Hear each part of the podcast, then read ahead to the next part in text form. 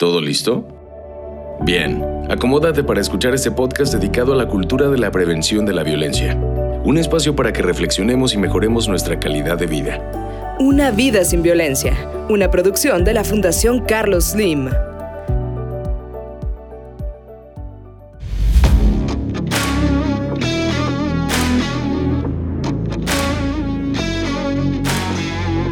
Soy Lucas Tanedo.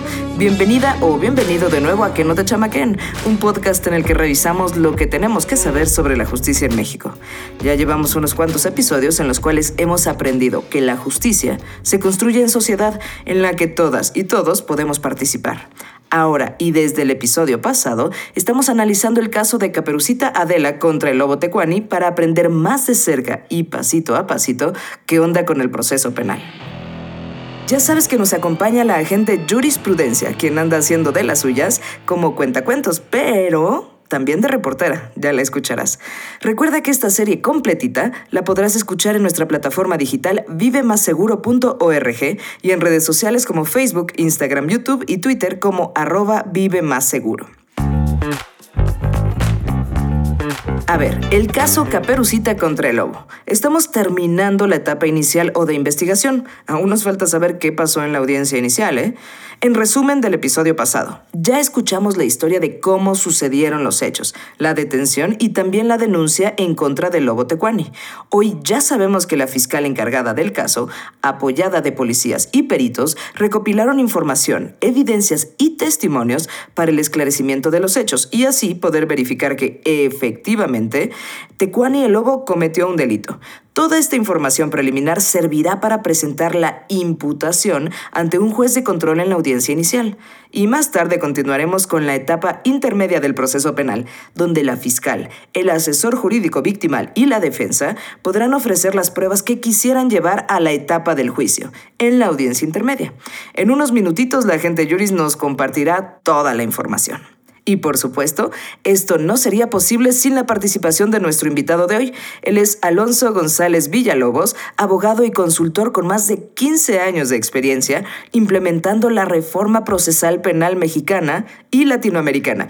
Bienvenido Alonso, muchísimas gracias por acompañarnos. Con mucho gusto, Lu. Encantado de estar con ustedes. Muchísimas gracias. Oye, Alonso, a veces eh, me da, nos da la sensación de que la audiencia inicial podría durar horas, pero realmente, ¿cuánto tiempo puede durar esta audiencia inicial? La verdad, las cosas, Lu, es que tienes toda la razón. Eh, hay algunos jueces que la prolongan muchísimo.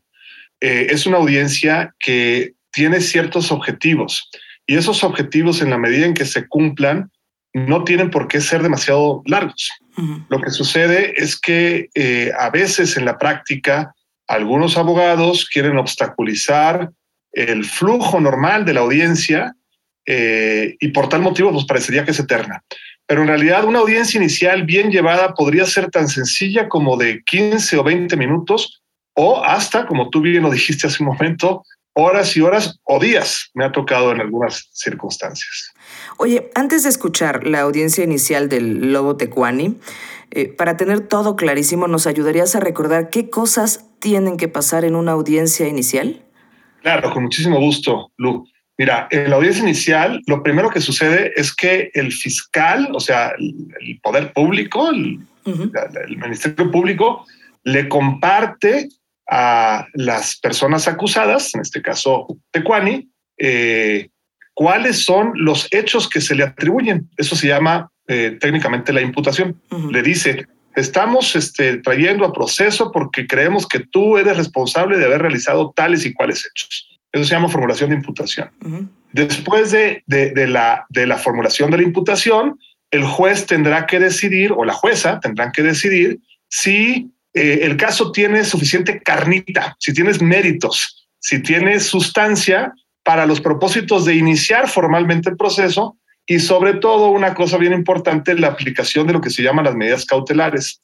Normalmente cuando vemos que hay una audiencia inicial, las personas a las que se les impone una medida cautelar consistente en la prisión preventiva, normalmente pensamos que esa es la única medida cautelar que puede haber, pero hay otras medidas cautelares. En definitiva, de lo que se trata es de que la persona a la que se le imputa el cargo o, la, o los hechos, pues, esa persona no se vaya a fugar ni vaya a alterar la escena del crimen, ni vaya a meterse con los testigos o las víctimas. Ese es el sentido de las medidas cautelares. Entonces, en la audiencia inicial se le comunican los hechos que se le atribuyen a la persona, eso se llama formular imputación. Por ejemplo, eh, la persona A se robó la gallina de la persona B, esa es la imputación, ¿no? Ese es el hecho concreto. Y después se discute si esa persona hay probabilidad de que se vaya a fugar y entonces si se va a fugar tenemos que cuidar que no se fugue y eso se llama medidas cautelares. Y a partir de ahí inicia formalmente lo que se llama la investigación complementaria. Ok, entonces al principio es pues entender por qué está siendo imputada una persona y qué es lo que tiene que establecerse para que el proceso pues lleve el debido curso, ¿no? Así es. Perfecto, pues ahora sí, vamos con los detalles de lo que pasó en la audiencia inicial del caso Caperucita contra el Lobo. Agente Yuris, te escuchamos.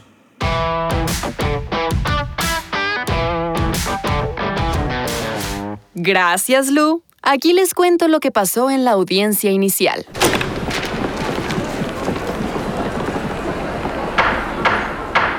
Se declara abierta la presente audiencia. Después de que el asistente de la sala presentara ante el juez de control el caso Caperucita contra el Lobo por homicidio doloso en caso de tentativa y privación de la libertad, el juez pidió que todas las personas identificaran indicando su nombre, cargo y en el caso de las personas litigantes también su número de cédula profesional. Estaban la fiscal, quien es la encargada de la investigación, la víctima, o sea, Caperucita, acompañada de mamá Carlota, el asesor jurídico victimal de Caperucita de la Comisión de Atención a Víctimas, la persona imputada, o sea, Tecuani el Lobo, y la persona defensora pública de Tecuani. Al ser Caperucita menor de edad, se mantuvieron privados sus datos y estuvo separada en un cuarto contiguo, comunicándose en todo momento a través de pantallas y cámaras. En la sala de audiencias, la fiscal mencionó que la información encontrada en la investigación inicial establecía que era probable que Tecuani el Lobo cometió los delitos mencionados y que se apoyaba principalmente en la entrevista de la cazadora, las fotografías tomadas en el lugar de los hechos y lo que Caperucita dijo en su denuncia.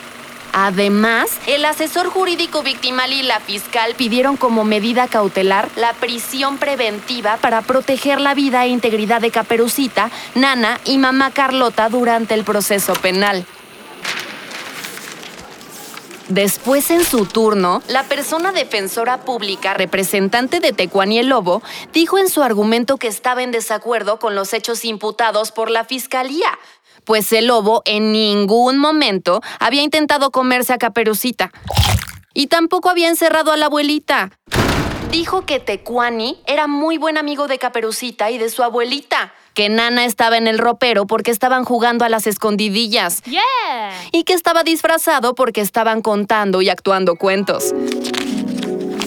Por supuesto, la persona defensora de Tecuani dijo en la audiencia que contaba con los datos de prueba suficientes para comprobar su argumento y que además la prisión preventiva es excesiva.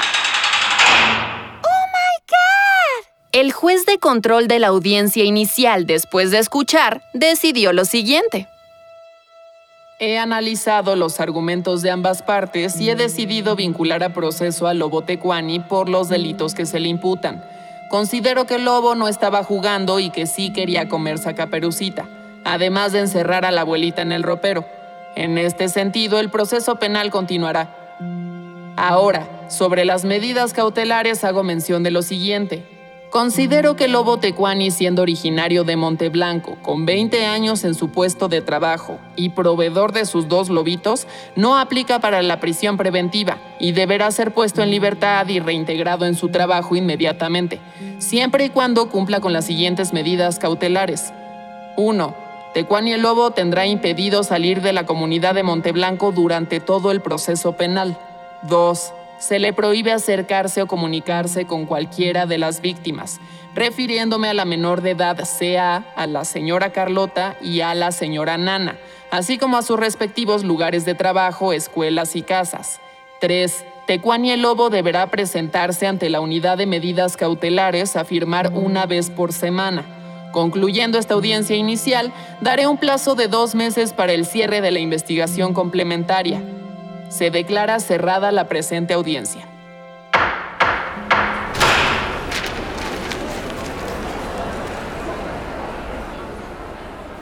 Lu, esta fue la información. Regresamos contigo.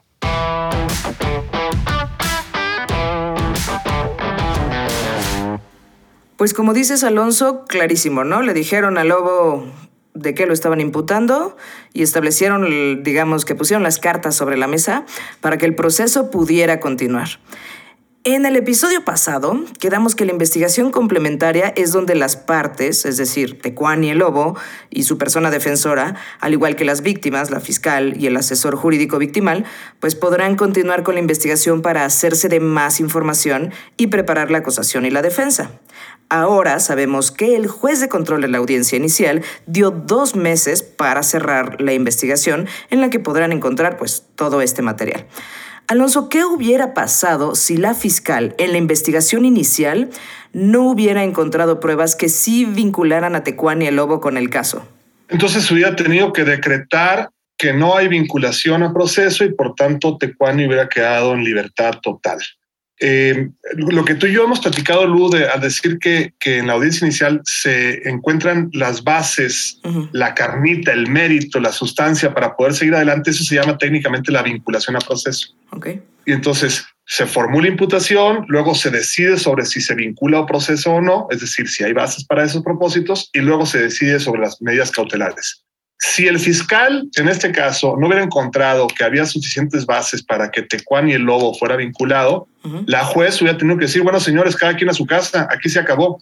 Y eso no significa, sin embargo, que la fiscalía pudiera seguir investigando y en un segundo momento volver a pedir que se trajera al Lobo Tecuani ante la presencia de un juez o de una jueza para decirle, ahora sí tengo suficientes datos de prueba para demostrar que hay mérito suficiente para que continúe la investigación.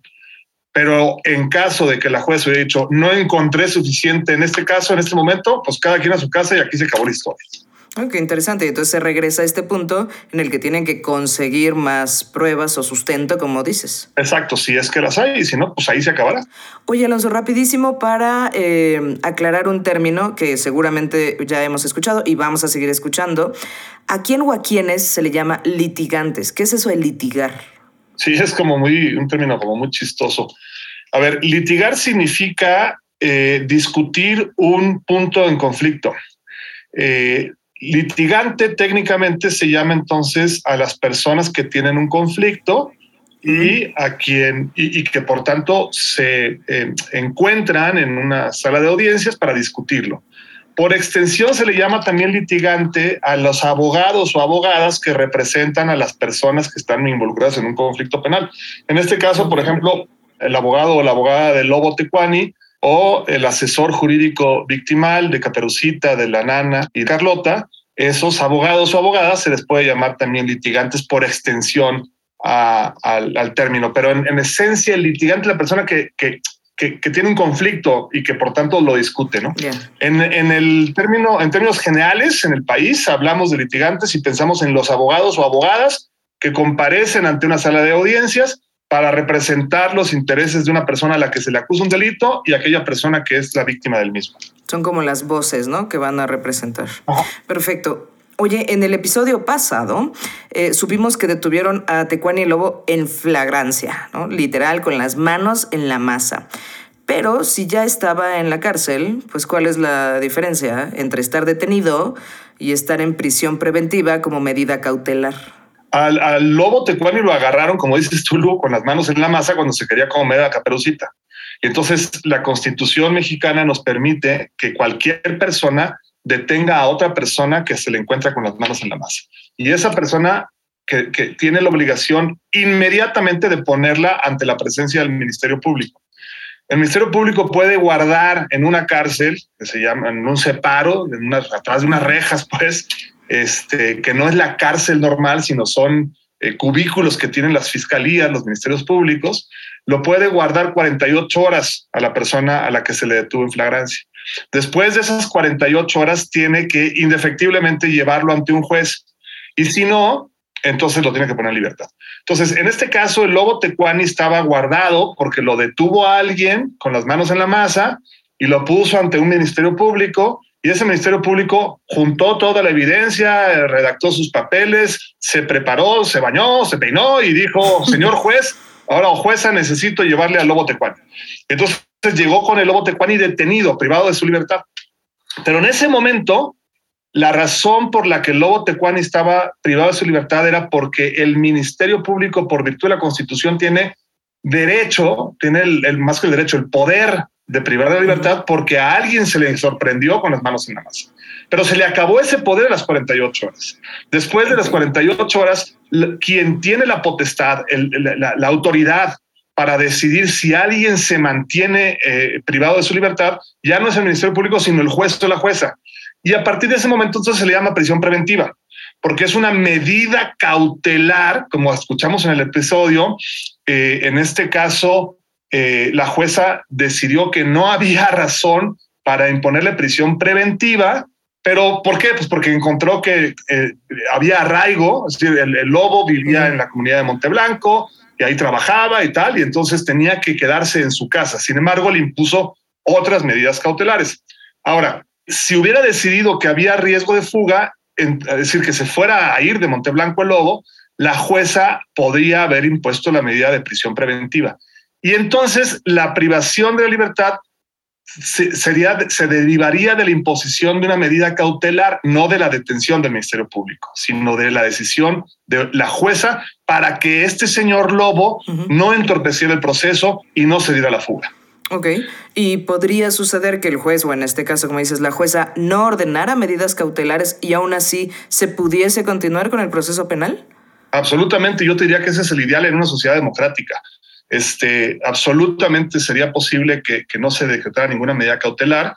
Eh, por supuesto, en, la, vida en sociedad hay, hay, personas este, que andan por el mundo fastidiando, ¿no? Y la mayoría de la gente que está involucrada en un delito normalmente ocurre eh, que no, no es porque, em, digamos, porque se trate de, de personajes de película que se dedican a fastidiar a la sociedad. La medida cautelar, insisto, tiene el único objetivo de que pueda continuar el proceso que en este momento se llama investigación complementaria y que por tanto pueda dilucidarse si en efecto, que pueda decidirse en el contexto de una audiencia si en efecto hubo o no hubo un delito. La única razón por la que debería haber medidas cautelares es porque, uno, haya suficiente evidencia para pensar que la persona acusada se nos va a apelar, se va a ir a Guatemala o a, Estados Unidos o a donde quieras, ¿no? Segundo, que esa persona va a destruir la evidencia, va a eh, quemar los papeles, romperlos, ¿no? Va a presionar a los testigos, los va a amenazar, ¿no?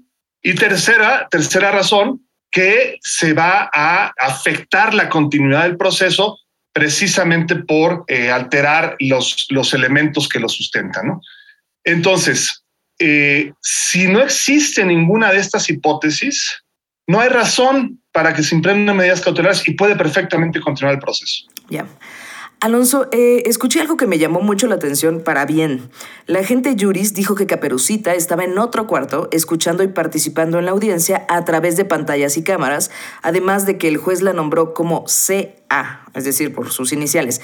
Eh, cuando la víctima es menor de edad, ¿es así como realmente sucede en las audiencias? En este caso es que la víctima Caperucita es una menor de edad y la ley establece, nos permite que cuando se trata de personas en situación de vulnerabilidad, como en definitiva lo es una persona menor de edad, no tenemos que confrontarlos o exponerlos al shock psicológico que supone estar dentro de una sala de audiencias y viendo cara a cara al agresor.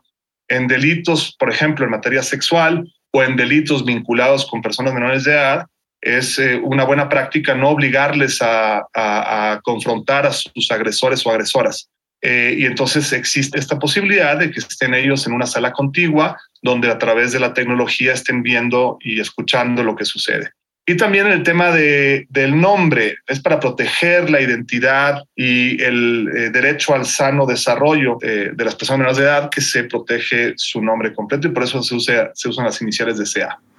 Me parece una medida muy inteligente y qué bueno que se hace. Oye, eh, recuerdo que la fiscal y el asesor jurídico victimal estaban actuando, bueno, o actúan a favor de Caperucita, ¿no? ¿Cómo colaboran entre fiscales y asesores jurídicos victimales? Eh, México es uno de los pocos países que tiene la figura del asesor jurídico victimal. Eh, la teoría de las eh, democracias republicanas como la nuestra supone que el Ministerio Público en principio es la persona o la institución que debe representar no solamente a la sociedad, sino también a las personas concretas que son víctimas de los delitos. En México llegó un momento en que se tomó la decisión de que no era suficiente con que el Ministerio Público se le considerara representante de las víctimas y por tanto era necesario crear una figura adicional. Y entonces hace unos años eh, se creó la Ley General de Víctimas y que tiene leyes en los distintos estados, a partir de la cual se crearon, eh, o se creó más bien una figura que se llama asesor jurídico victimal.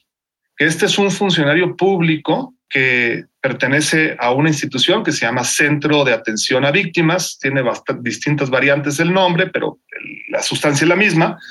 Y el sentido de estas personas, de, su, de la función de estas personas, es asegurarse de, de verdad de estar, muy, de estar muy cercanos con la víctima, acompañarles, escucharles y por tanto asegurarse de que sus intereses están representados en la audiencia de juicio. En ese sentido, fíjate, es bien, chistoso porque parecería que es un fútbol o un tenis en el que de un lado de la cancha hay dos eh, jugadores y del otro lado de la cancha nada más hay un jugador. De un lado de la cancha está el Ministerio Público y el asesor victimal y del otro lado de la cancha está el defensor o la defensora, ¿no?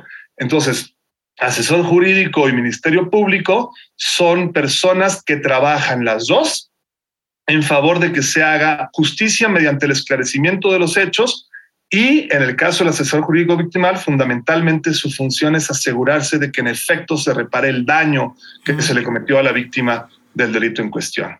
Eh, también hay asesores jurídicos victimales privados. No tienen que ser públicos que trabajen en esta institución que, a la que me refiero. Los abogados, los litigantes a los que nos referíamos hace un rato, los litigantes particulares, los abogados particulares que tienen sus despachos, eh, ellos o ellas eh, pueden perfectamente representar de manera privada los intereses de las víctimas, pero hay una función pública para esos propósitos. Diría que es lo mismo en el tema de la defensoría pública. Hay defensores públicos. Si tú, Lu, eres acusada de un delito y no tienes dinero para pagar los eh, servicios de un abogado particular, tienes derecho por ley por la Constitución a que un abogado pagado por el Estado te represente. Eso se llaman defensores públicos. Pero no estás obligada a usar un defensor público, puedes usar un defensor privado. En el caso de la asesoría jurídica victimal es lo mismo. La víctima puede, si quiere, contratar a un asesor jurídico privado o puede usar el público. No está obligada a usar el. Claro. Está, está clarísimo que está hecho justamente para lo que ya nos has mencionado varias veces, ¿no? Para que el proceso sea el debido y haya la representación, pues, lo más objetiva y justa desde ambos lados. Desde ambos lados. Oye, Alonso, súper rápido. Fíjate que nos acaba de llegar mensaje y ya tenemos el resumen de la audiencia intermedia. La gente, Juris se lució, ¿eh? Porque ahora hasta de periodista la anda haciendo. Vamos a escuchar lo que nos preparó. Muy bien.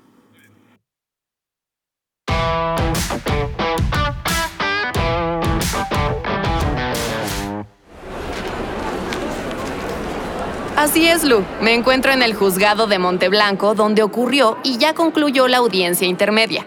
Por un lado, la fiscal ofreció los testimonios de Caperucita, de Nana, de Mamá Carlota y por supuesto de la cazadora. Presentó fotografías del ropero y de la casa de Nana. Y también añadió los testimonios del oficial de policía que detuvo al lobo Tecuani y de la mejor amiga de Caperucita Ricitos de Oro. Por su parte, el asesor jurídico victimal ofreció distintas pruebas para la reparación integral del daño. Mostró las facturas de los medicamentos y los tratamientos psicológicos que tuvieron que darles a Caperucita y a Nana, así como el valor económico del antiguo jarrón chino de la abuelita que se rompió en el momento de los hechos. Por otro lado, la persona defensora del lobo tecuani ofreció los testimonios de Pulgarcito, amigo tanto de Caperucita como de Lobo, y de los tres ositos, quienes organizan fiestas y concursos de disfraces donde participan el lobo y Caperucita como grandes amigos. Escuchemos algunos de los momentos más relevantes. También ofrezco el testimonio de Ricitos de Oro. Su señoría, el testimonio de Ricitos de Oro no debe ser admitido. No es relevante para los hechos. Pero claro que es relevante si es su mejor amiga. Fiscal, no procede. Efectivamente, como dice la defensa, es irrelevante al caso. Ofrezco la factura del antiguo jarrón chino de la abuelita Nana, porque el lobo lo rompió cuando ocurrieron los hechos. Su señoría, la factura que presenta el asesor no debe ser admitida. En ningún momento al lobo se le imputó el delito de daños. Y tampoco se ha mencionado que el lobo fue quien rompió ese jarrón. Pero el jarrón estaba roto. Asesor, no voy a admitir la factura. Tiene razón la defensa. Pido que sean admitidos los testimonios de los tres ositos, ya que los tres organizan las fiestas de disfraces con el lobo y caperucita. Su señoría, los tres testimonios son demasiados. Escuchar a los tres retrasaría el desarrollo de la audiencia. Solicito que los excluya. Al lugar lo dicho por la fiscal. Solo voy a admitir el testimonio del osito mayor. ¡Ya metan al lobo a la cárcel! ¡No lo queremos en Monteblanco! ¡Tecuani es culpable! Pido a la persona del público que guarde silencio o la expulsaré de la sala. Ahora, antes de dictar el auto de apertura a juicio oral, quisiera saber si las partes tienen alguna otra petición. Fiscal, asesor, defensa. No, su señoría. Tampoco su señoría. No, su señoría. Bien, voy a enlistar a las que han sido admitidas en cada caso. El juez de control escuchó, admitió o excluyó cada una de las pruebas presentadas por la fiscal, el asesor jurídico victimal y la persona defensora. Cabe mencionar que Tecuani el Lobo no dio oportunidad de negociación alguna para irse a un procedimiento abreviado. Por ello, el asunto se irá a juicio. Finalmente, el juez de control señaló y fijó la fecha en la cual deberá celebrarse la audiencia de juicio, en 30 días. Soy la agente Yuris. Sigo reportando y regresamos contigo al estudio, Lu.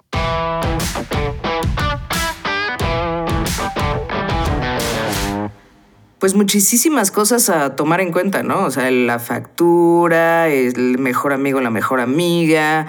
Pero bueno, como dice, o bueno, decía el juez en este momento, pues tienen que ver muy bien si viene al caso o no viene al caso. Y ahí por eso es bien importante que todas y todos conozcamos de qué trata justamente este proceso penal y por eso estamos aquí. Así que recuerda seguir este podcast que no te chamaquen en vivemaseguro.org.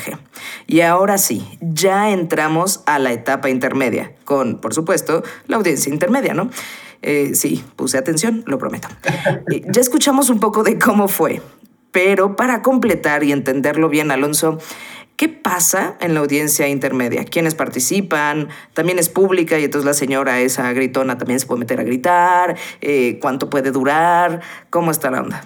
Hijo, la, la audiencia intermedia, en realidad, bueno, la etapa intermedia que se divide en dos partes, este, es una etapa que, que, es bien técnica y entonces se, se comprende muy poco. Eh, eh, es una, parece ser como una parte del proceso súper árida, ¿no? La etapa intermedia tiene dos partes. Una primera parte es por escrito y la segunda parte es por eh, en, en, vivo, oral. Okay. la audiencia esta que escuchamos ahorita en el, en el, reportaje de tu reportera, ¿no? Es precisamente la segunda parte de la, de la etapa intermedia, que es la etapa oral. Y ahí participan las mismas personas que participaron en la audiencia inicial. Participa el Ministerio Público con la asesoría jurídica victimal si la hubiera y eh, la persona defensora y por supuesto tienen derecho a estar presentes eh, el imputado y la, la víctima. Y es pública. Tú y yo podemos ir a cualquier audiencia de esas y podemos sentarnos ahí a escuchar. No podemos hacer lo que hace esta señora gritona, eso no se vale porque eso es romper el orden, pero sí podemos ir a escuchar perfectamente sin ningún problema y a tomar notas y si queremos grabar también podemos grabar, es decir, eh, sin ningún problema. ¿no? Oye, dijimos que en la etapa inicial el objetivo es investigar los hechos. Aquí ya se presentaron, ya presentaron las facturas y los, este, eh, ¿cómo se dice? Los diferentes testimonios. Ahora que ya tienen todo esto, ¿qué se busca en la etapa intermedia? ¿Cuál es su objetivo? Mira, tiene tres objetivos. Uno es así como es el más árido de todos, que es la discusión de los vicios formales. Este, eso no quiero como meterme mucho en eso porque es como decir, por ejemplo, si el número del expediente está mal, vamos a clarificarlo, ¿no? Este, el segundo objetivo es la depuración de las pruebas y el tercer objetivo es la depuración de los hechos. A ver, ¿qué significa todo esto en cristiano, no? en palabras sencillas. Significa que en esa audiencia nos vamos a poner de acuerdo o se van a poner de acuerdo las dos partes sobre cuál es en realidad el objeto de la discusión y que le quitemos todo lo que no es materia de la discusión de fondo. Que encontremos cuáles son las preguntas que se van a tener que hacer en la audiencia de juicio, que será la tercera parte del proceso penal. Esas preguntas, cuáles son las que se tienen que hacer para realmente poder llegar a la conclusión por parte de los jueces si eso no es culpable la persona acusada. Entonces, la etapa intermedia empieza por una acusación que se hace por escrito, en la que el Ministerio Público y el, asesor jurídico victimal acusan formalmente, en este caso, acusan formalmente a Lecuani por escrito. Y cuando llega la etapa oral, lo primero que sucede es que el Ministerio Público y el asesor jurídico hacen un resumen de su acusación de manera verbal le recuerdan al, lobo tecuani cuáles son los hechos que se le están imputando y qué significa esto. Te estoy acusando de homicidio, te estoy acusando de secuestro, te estoy acusando de robo, ¿no? ¿Qué significa esto técnicamente? ¿Cuál es el delito que te estoy atribuyendo? Después de esa lectura, bueno, que no lectura, eh, perdóname, ese es un error terrible, no se debe leer, se debe explicar verbalmente lo que dice el escrito de acusación, que se tiene que hacer una comunicación verbal de los hechos, ¿no? Después de eso, las partes se tienen que poner de acuerdo en dos cosas. ¿Cuáles son los hechos que sí están en disputa y cuáles no están en disputa? En este caso, por ejemplo, el tema del jarrón de la abuelita, pues ese es un hecho que no está en disputa. Para los propósitos de la acusación que se le está dando, se le está haciendo al lobo tecuani, no se le está acusando de haber roto ese jarrón. Se le está acusando de haber querido comerse a Caperucita, ¿no? Y haber secuestrado o haber privado de ilegalmente la libertad a las otras personas. Entonces, ese es un hecho irrelevante, no tiene relevancia ese hecho. Y por tanto, las pruebas que se ofrezcan sobre ese hecho son también irrelevantes. Y la jueza, por eso si te, si te fijaste, decidió en el caso del jarrón, por ejemplo, decir, no voy, a, no voy a aceptar la prueba de la factura porque ese no es un hecho que sea relevante para los efectos del debate. Entonces, se discute sobre los hechos y se discute sobre la prueba. Te voy a dar un ejemplo adicional final y si tienes más preguntas, me dices, ¿no? Porque quiero ser como súper claro al respecto. Ok. Eh, imagínate tú que se tratara de, en efecto, un homicidio, que en efecto Caperucita hubiera muerto. Ok. Y entonces, no tiene ningún sentido más adelante en la audiencia de juicio las partes se pusieran a discutir sobre si Caperucita hubiera muerto o no. Tenemos que dar por hecho que Caperucita está muerta.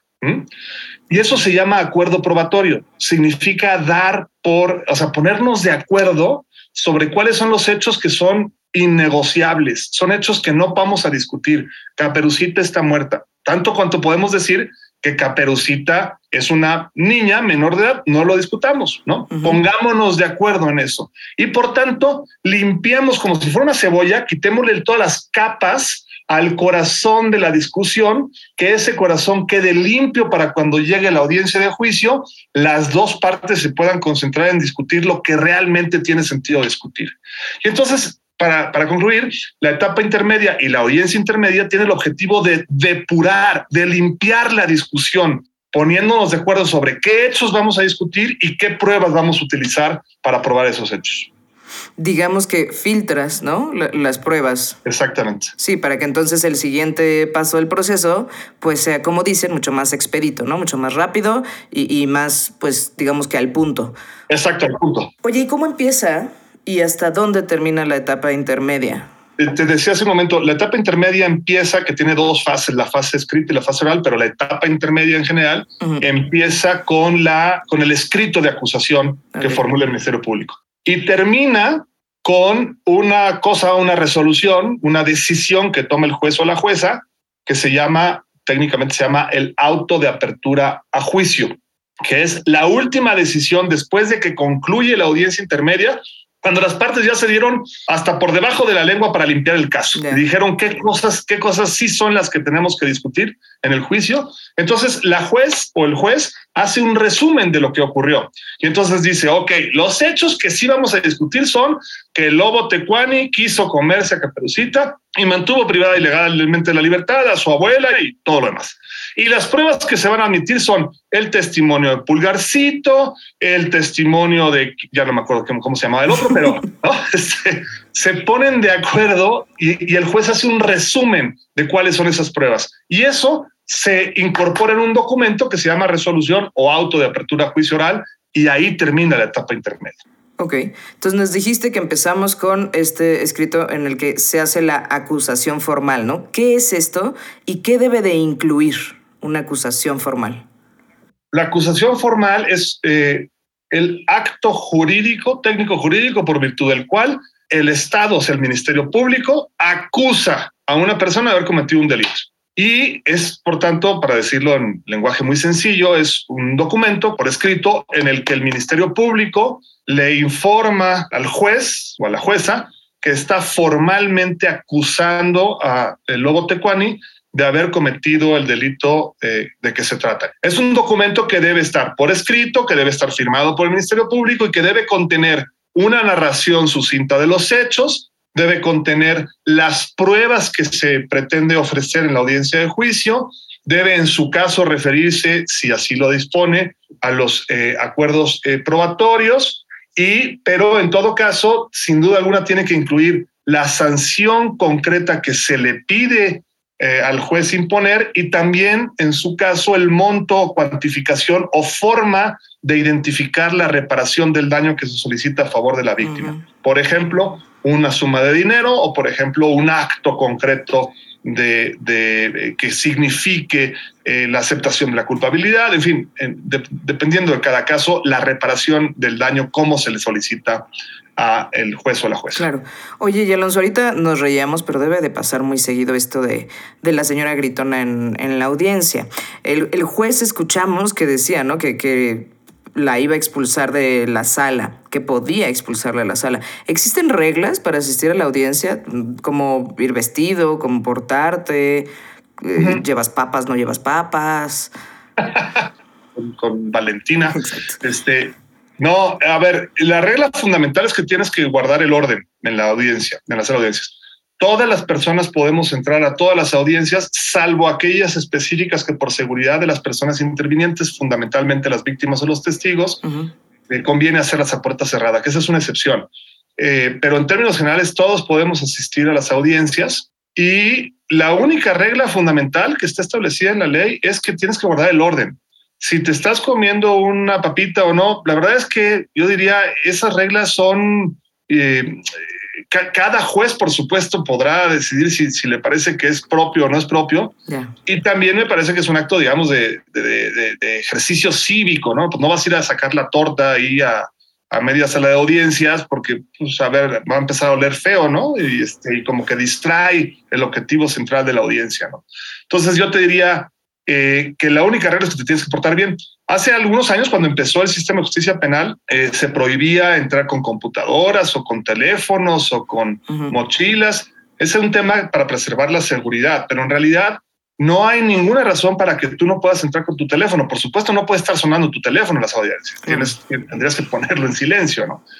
Algunos juzgadores y algunas juzgadoras y algunos tribunales en el país siguen pidiendo que dejes tu teléfono o tu computadora afuera en unos lockers, en unos uh -huh. cajitas antes de entrar a la sala de audiencias. A mí me parece que eso es inapropiado, que basta con guardar silencio, ¿no? Pero eh, en definitiva, entonces la regla general es pues guardar la compostura y no pelearte con las partes porque tú eres un espectador. ¿no? Uh -huh. Claro.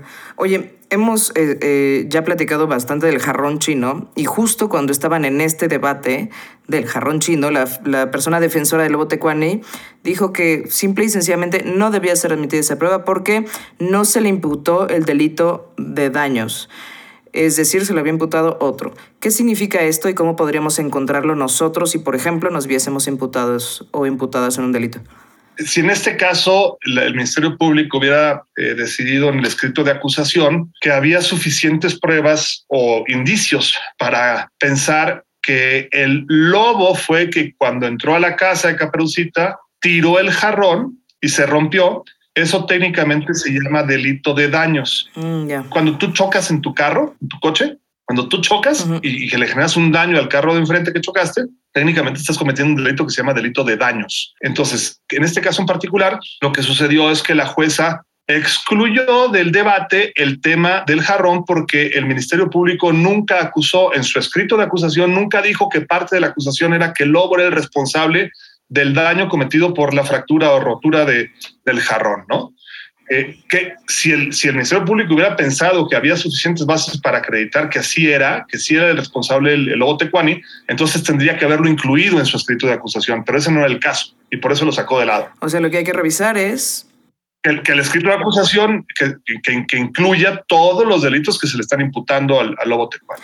Y justamente de ahí viene mi siguiente pregunta, ¿en qué se basan los jueces o las juezas de control en decidir si esta prueba se acepta para el juicio o no se acepta para el juicio?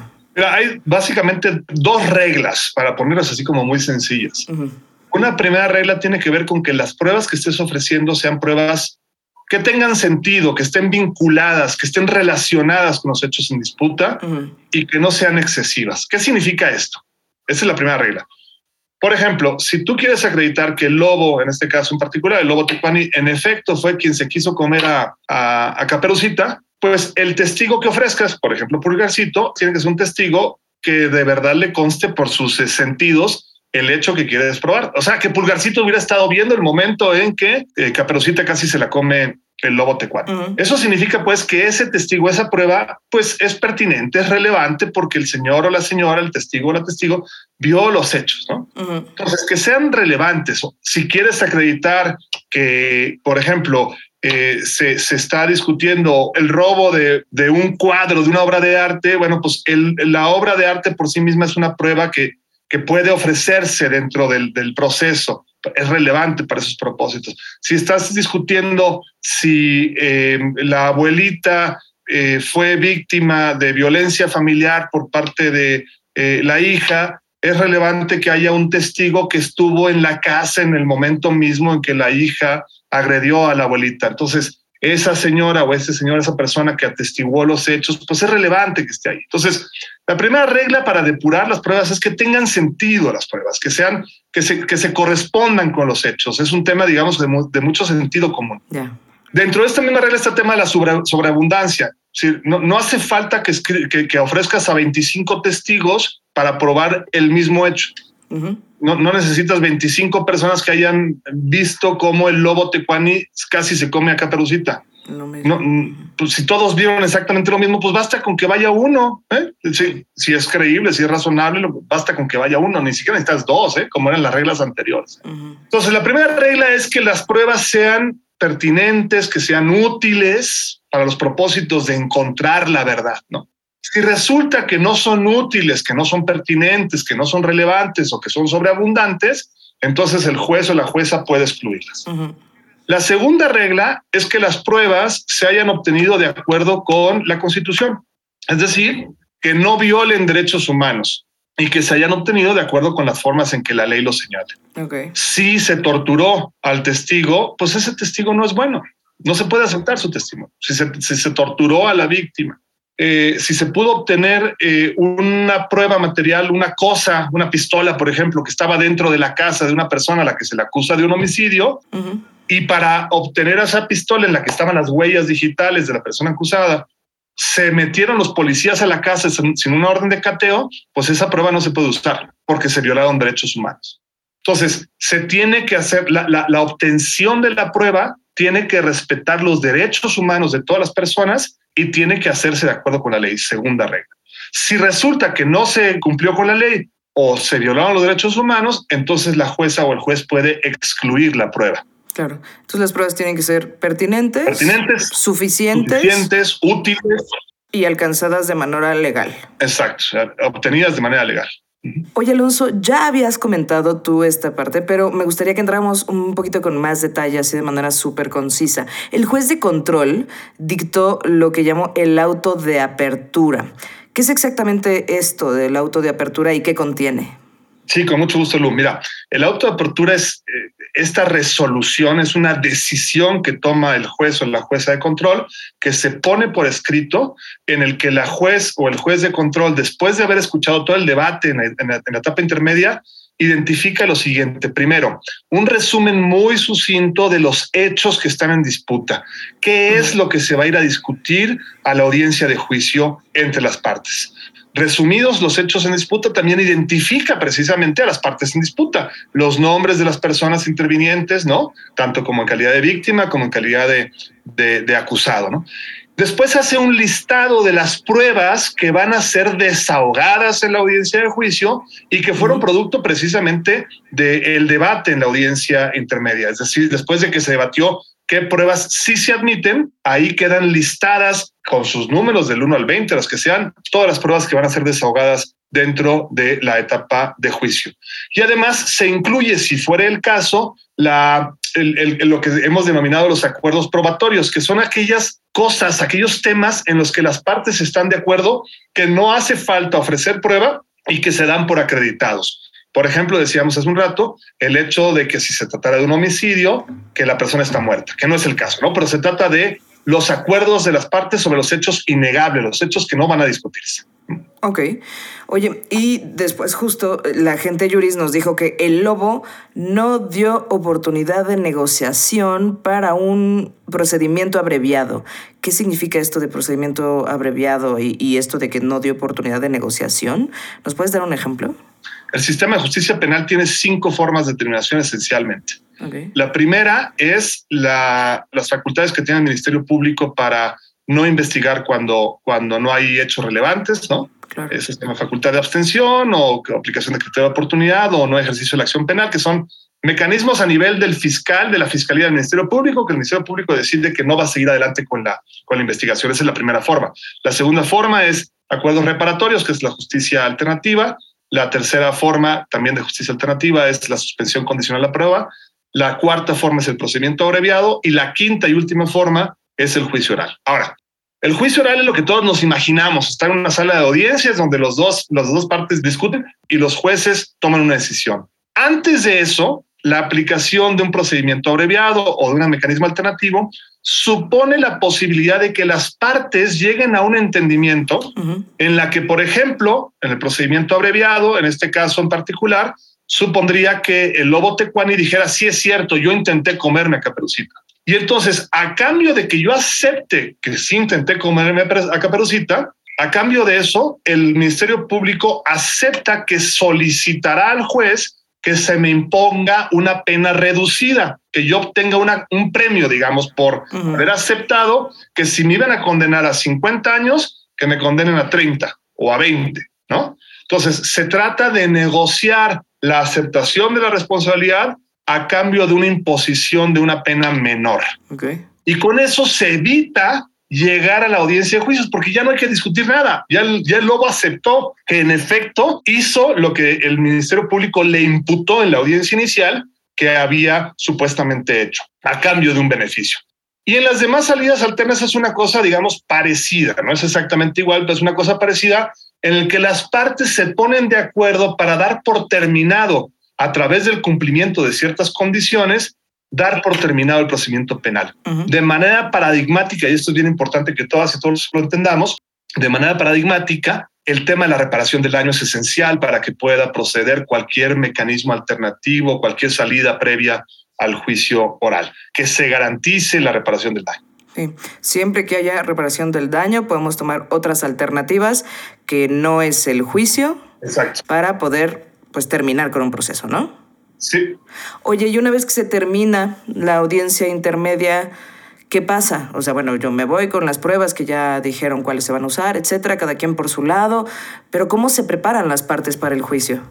Una vez que esto ocurrió, cuando se acaba la etapa intermedia, entonces el auto al que nos referimos, el famoso auto de apertura a juicio oral, este documento se, se envía a la administración del tribunal, es decir, el tribunal se prepara, eh, designa a los jueces, al juez o jueza o los jueces o juezas que hayan de, de constituir el tribunal de enjuiciamiento. Las audiencias de juicio pueden ser presididas por una sola persona o por tres, dependiendo del delito, de la gravedad, del impacto. Cada tribunal en cada estado lo hace de manera distinta. Entonces se designa a las personas que hayan de integrar el tribunal de enjuiciamiento y se, por parte de la administración, se designa, se, se fija una fecha para la audiencia de juicio oral. Y entonces, mientras tanto, las partes tendrán que pues prepararse muy bien, ensayar lo que va a ocurrir en la audiencia de juicios, ¿no? Tendrán que platicar con sus testigos, tendrán que estar, digamos, ensayar adecuadamente para el momento en que se les notifique la audiencia de juicio, pero no hay mayor interacción entre las partes desde el punto de vista formal, por supuesto. Uh -huh. eh, no hay interacción entre las partes a partir de que se cierra la audiencia intermedia y se cita a la audiencia de juicio que ocurrirá en un tiempo, en un tiempo posterior. Ok, pues creo que con esto podríamos cerrar hoy, Alonso. ¿Cómo ves? Porque es bastante información y bastante nueva. ¿Cómo ves? Sí, y además, este, la verdad es que es muy técnica, entonces ojalá que, que, que, que podamos este, siempre tener estos espacios. Te agradezco mucho, Lu, la oportunidad de conversar, porque es súper técnico este tema y creo que todo el mundo tiene que tiene derecho a entenderlo, ¿no? Claro. Ya que se les explique adecuadamente. Justo por eso, antes de despedirnos como tal, me gustaría que eh, me acompañaras y casi casi me calificaras a ver si hago bien un resumen, justo para que nos quede súper claro cómo ves. Vale, adelante.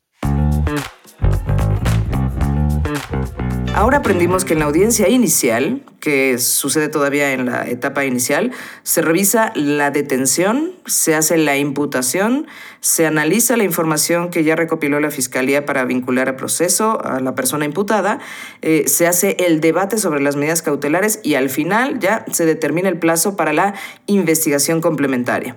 Después de la investigación, bueno, ya cuando ambas partes tienen sus pruebas eh, para aportar o desvirtuar el caso, comenzamos con la etapa intermedia. Eh, con la presentación de la acusación y la realización de la audiencia intermedia. En la audiencia intermedia se hace el debate para depurar con el juez o jueza de control todos los elementos que no sean necesarios para el juicio oral, es decir, filtrar, ¿no? Entonces, la etapa intermedia es la que prepara el juicio. O sea, la etapa intermedia es importantísima, ¿no? ¿Cómo ves? ¿Lo hice bien? ¿Lo hice mal? Te sacaste un 10 y estrellita. Conste, me encanta. en la frente. Pues bueno, para el sistema de justicia penal es un gran logro cuando se puede dar con la o las personas que cometen un crimen. Pero aún es un mayor logro cuando se pueden llevar a juicio pruebas de calidad. Me preocupo por nuestra sociedad porque necesitamos que el sistema de justicia penal sea efectivo, pero sobre todo justo. Tú que nos escuchas, déjanos tus comentarios en nuestras redes sociales, Facebook, Twitter, Instagram y YouTube. Búscanos como arroba vive más seguro. Eh, y bueno, pues el caso de Caperucita contra el lobo se nos va a juicio. Podremos ir a verlos, ya nos dijo Alonso con papas o sin papas, pero siendo respetuosos. Y para eso no te pierdas el próximo episodio, donde hablaremos de esta última etapa del proceso penal. Alonso González Villalobos, abogado y consultor con más de 15 años de experiencia implementando la reforma procesal penal mexicana y latinoamericana, ha sido padrísimo platicar contigo. Muchísimas gracias por acompañarnos. No, hombre, muchísimas gracias a ti, Lu. Fue un privilegio y un gusto. Si quieres seguir a Alonso, lo puedes hacer a través de Twitter, donde lo encuentras como arroba AGLEZVL. Repito, arroba AGLEZVL. Yo soy Lucas Tonedo y esto fue Que no te chamaquen. Hasta pronto.